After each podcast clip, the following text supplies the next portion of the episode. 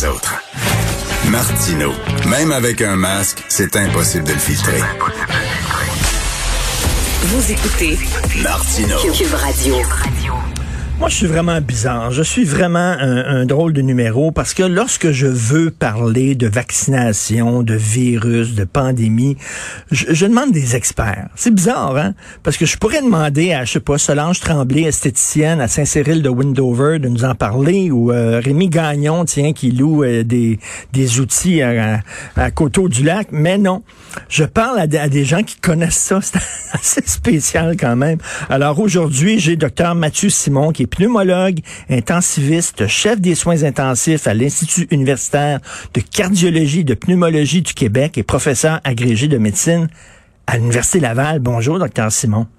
Bon matin, M. Martineau. Bonjour. Non, parce que tout le monde, maintenant, on dirait, s'improvise expert. J'aimerais ça, d'ailleurs, pour ma curiosité, la curiosité des, euh, des auditeurs, c'est combien d'années d'études vous avez fait pour vous rendre où vous êtes rendu? Ah, ben écoutez, c'est 12 ans d'études, puis 20 ans de pratique où j'ai appris encore beaucoup, parce que il n'y a rien de mieux que le vrai monde pour, euh, pour apprendre. bon, ben alors, parce que là, on dirait que n'importe qui se dit euh, expert. Je suis très content de vous entendre parler. Euh, vous avez vu certainement le point de presse d'hier. Euh, Monsieur Legault avait l'air vraiment excédé. Euh, mais il faut, il faut que les gens comprennent qu'une une, pandémie, c'est comme vivant. là. C'est pas stable. Ça, ça bouge. Donc, il faut s'ajuster avec les mouvements de la pandémie, non? C'est ce qui est difficile parce qu'on est, on taxe les gens qui s'adaptent d'être des yo-yo ou de revirer leur capot, alors que dans les faits, ils font juste réagir à l'immense pression qui vient de partout. C'est-à-dire qu'un premier ministre, il doit s'occuper manifestement de la santé, mais il doit s'occuper de l'éducation, il doit s'occuper du commerce, puis euh, il est soumis à toutes sortes de pressions par ces groupes d'intérêts-là, avec raison et il doit prendre une décision au meilleur de, de ses, ses, capacités. Puis c'est pas évident qu'une pandémie, parce que là, ce qui nous est arrivé avec l'explosion de la quantité de variants, puis avec manifestement une certaine lassitude dans la population face aux mesures de, de protection, ben ça a donné ce que ça a donné à Québec, puis dans d'autres régions au cours des, des, dernières semaines, qui nous oblige à remettre encore un, un pas en arrière, ce qui, ce qui est décevant pour tout le monde, ce qui est malheureusement très prévisible. Euh, pensez-vous, là, parce que ça fait bon plusieurs fois qu'on nous dit c'est les derniers milles, vous êtes en train de courir un marathon. Euh, et euh, hier, Sophie Thibault a eu une bonne phrase, elle dit c'est comme s'il nous restait un kilomètre de, notre marathon, on est complètement épuisé, la langue à terre, puis quelqu'un prend le fil d'arrivée, puis le recul de 10 kilomètres. Est-ce que est-ce que vous pensez que c'est vraiment le, dernier droit qu'on doit traverser? Là? Je pense que ce serait un meilleur dernier droit, puis je, je le crois sincèrement, s'il y avait la même chose que dans un marathon, c'est-à-dire que la foule s'amasse dans le dernier kilomètre pour encourager les gens qui veulent lâcher et les forcer à se rendre jusqu'au bout. Puis ça, c'est ce qu'on fait mal dans la pandémie. Je pense qu'on on perçoit le, gouvernement, puis certains médecins, le collège des médecins, puis quelques gros autres groupes vont mettre des limitations à ce qu'on peut faire, qui est perçu comme très négatif, mais le message positif, il vient pas. Puis, je serais tellement heureux qu'on remplace des manifestations contre le port du masque et puis pour l'ouverture mm. des gyms, des restaurants, etc., par une manifestation de ces mêmes gens-là qui disent, regardez, on veut revenir à normal. La seule façon de revenir à normal, c'est de se faire vacciner. Ça serait un message positif, ça serait un message qui inciterait les gens, parce que moi, vous, euh, le, le, gouvernement peut bien dire qu'il faut se faire vacciner, mais certains vont penser que c'est du, du, complot, que c'est pas approprié, euh, vont trouver toutes sortes de raisons. La santé publique va dire qu'il faut atteindre 60-70% de vaccination dans la population, ben ils vont attendre que les autres y aillent pour se rendre à 70, puis les autres iront pas. Il y a, il y a un message positif qui n'est jamais venu avec cette pandémie-là, qui nous permettrait justement avec d'autres groupes d'intérêt que les gouvernements puis les docteurs qui sont considérés comme répressifs, un message positif, mmh. des restaurateurs, des propriétaires de gym, des propriétaires de salles de spectacle en disant regardez, je suis en train de perdre ma business, on est en train de perdre notre mode de vie, faisons le bon geste.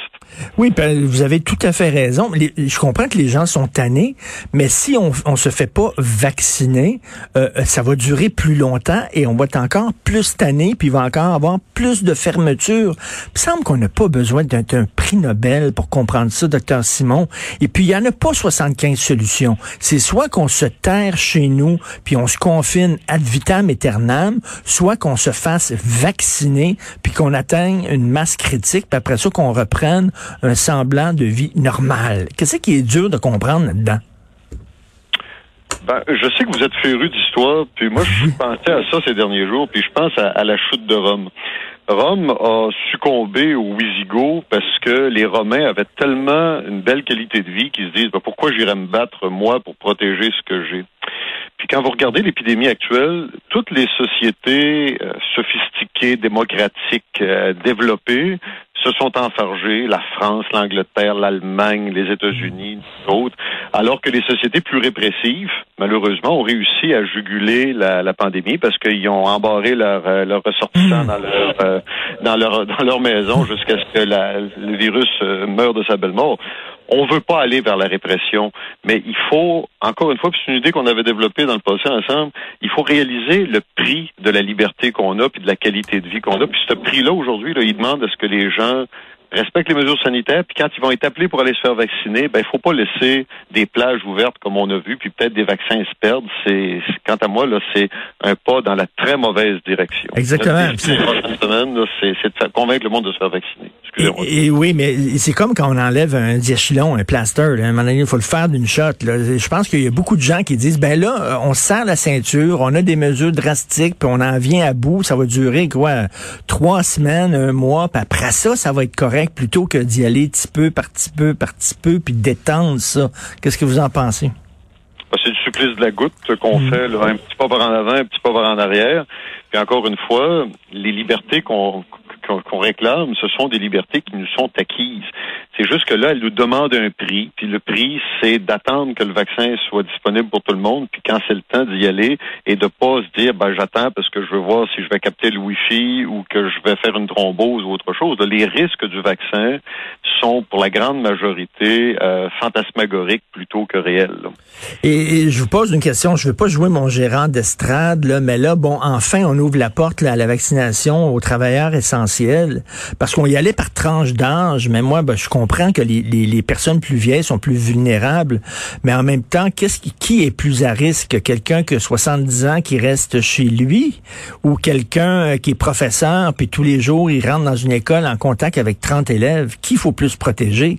Selon moi, le prof. la question, euh, poser la question, c'est y répondre.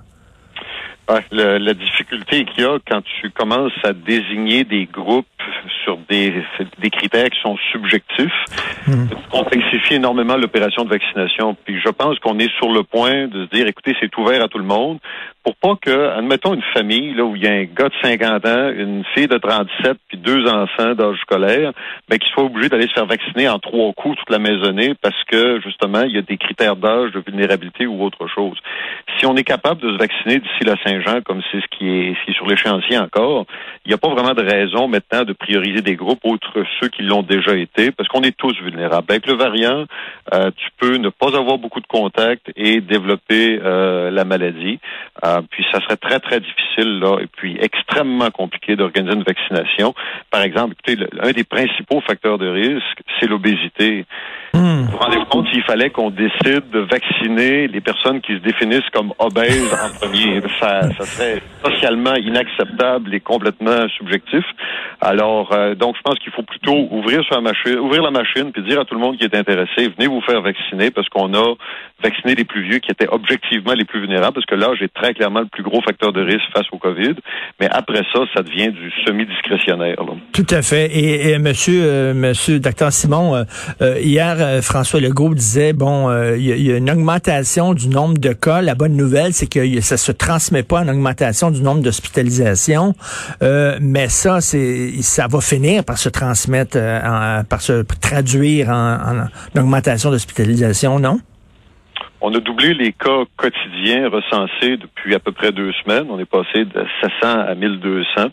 Et c'est toujours deux semaines plus tard qu'on voit les hospitalisations se concrétiser. À Québec, comme vous l'avez vu, on a eu une montée faramineuse des hospitalisations sur la fin de la semaine dernière, ce qui nous a obligés à revenir en arrière encore un peu plus. Euh, pour l'instant, on est sur un plateau dont on est relativement heureux, mais qu'on s'explique pas. Puis on est comme le gars sur la plage qui attend le tsunami parce qu'il sait que la mer s'est retirée. Alors, euh, on est on n'est pas très confortable. J'ai lu que l'Institut Pasteur euh, disait que en France, pour que les choses reviennent à la normale en septembre, il faudrait que 9 adultes sur 10 soient vaccinés. Je disais ça, ça, ça me décourageait totalement. Euh, est-ce qu'il faut vraiment aller jusque-là pour atteindre la masse critique? 9 sur 10, ça me semble énorme tout dépend du, euh, de la transmissibilité du virus. Là, avec le variant qu'on a laissé s'insinuer euh, chez nous parce que le vaccin est arrivé trop tard euh, pour l'empêcher de se développer, ben c'est sûr que plus le vaccin, plus le virus est transmissible, plus ça prend une immunité de masse importante. Les chiffres habituels, par contre, pour des maladies qui sont beaucoup plus transmissibles que le que, que le COVID, la variole, par exemple, qu'on a éradiqué à grand coup de vaccin, c'est plus de l'ordre de 70% ce qui apparaît un chiffre plus facile à, rejoindre. Mais encore une fois, M. Martineau, je ne veux pas faire mon ma, ma diseuse de bonne aventure. C'est une maladie dont on qu'on apprend. La littérature s'écrit hmm. au jour le jour. Euh, Pasteur dit 90% mais quant à moi, euh, c'est une opinion d'expert qui n'est pas encore basée sur quoi que ce soit d'autre que des projections. En tout cas, une chose est sûre, c'est si, si on a appris, euh, on a appris beaucoup de choses pendant cette pandémie, euh, c'est que il est temps qu'on se rende compte dans les sociétés occidentales qui sont privilégiées que c'est bien beau les, les droits euh, individuel, mais ça vient avec des devoirs. Et je trouve qu'on a oublié la notion de devoir. Et vous, vous êtes bien placé pour pour le dire. Vous êtes vous êtes un médecin. Les, les, le devoir, ça fait partie de, de votre mission. Est-ce que vous trouvez ça? Puis on est rien que j'ai le droit, j'ai le droit, j'ai le droit.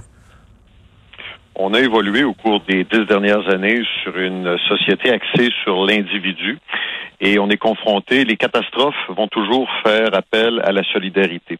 Il faut trouver, euh, par l'éducation, par l'entretien de cette éducation-là, une façon d'avoir une société qui valorise l'individu, mais avant tout une société. Puis une société, mhm. ça suppose des interactions, ça suppose une tolérance. Puis regardez ce qu'on voit dans, qu'on voyait avant la pandémie, puis qui a été exacerbé la violence faite aux femmes, le racisme, les, toute la, la ségrégation qu'on voit, ben, c'est la même manifestation de cette individualité-là, puis de la crainte de l'autre. Plus on se sent sur soi-même, plus on trouve une raison de trouver chez l'autre qui est un peu différent, puis des fois pas beaucoup, une raison de, d'entretenir la haine ou la, ou la violence. Mais c'est, décourageant. Tout le système, là, on a, on a mis sur pied une campagne, une opération qui est parmi les, les plus importantes de l'histoire du Canada. Ça coûte 3 milliards, cette opération de Les, les, les, les vaccins sont disponibles, c'est facile d'avoir un rendez-vous. Et là, les gens, il y a plus de 107 000 personnes à Montréal qui disent non, on peut pas les, les obliger à envoyer la police chez eux puis les, obliger de se vacciner de force à un moment donné. C'est, pour, pour un médecin, ça doit tellement être décourageant de voir ça. C'est désopilant, surtout que la, la, population qui ne s'est pas présentée à sa vaccination dans les derniers jours, c'est le groupe d'âge qui est le plus vulnérable ben oui. et qui euh, a le plus souffert aussi de la, de la première et deuxième vague de pandémie. Mais écoutez, ça corrèle avec les travailleurs de la santé des, des CIUS de l'Est de Montréal, entre autres, qui ont qui ont pas dit oui à la vaccination de façon massive. Il y a comme, euh, comme je vous dis, si on dit, si Pasteur dit 90% si les autres disent 70% il y a un paquet de gens qui vont juste attendre que le 70 soit atteint par quelqu'un d'autre qu'eux autres. Puis ça, c'est pas c'est pas correct. On fait juste repousser l'ouverture de la vie normale et il va continuer à y avoir de la détresse psychologique, il va continuer à avoir des faillites, il va continuer à avoir tout ce qu'on n'aime pas dans une société euh, va être amplifié par ça. Donc, si on veut, puis s'il y a des acteurs qui veulent revenir à la normale, qui arrêtent de faire des manifestations et qui se prononcent en faveur du vaccin, en faveur des mesures sociales. C'est la façon dont on va, on va tous revenir ensemble à, une certaine normalité. Tout à fait. Tout à fait. Merci beaucoup, docteur Mathieu Simon, pour votre travail et euh, vos, euh, vos propos. Bon, bien sûr, vous n'avez pas toutes les connaissances de Solange Tremblay, esthéticienne à Saint-Cyril de Wendover, mais quand même, c'était très intéressant. Il y a plus d'ironie là-dedans. Merci, docteur Simon. Je, vais peut-être avoir besoin d'une esthéticienne avec le masque que j'ai porté ces derniers mois. chacun sa compétence. Oui, chacun sa compétence. Bonne journée. Merci, docteur.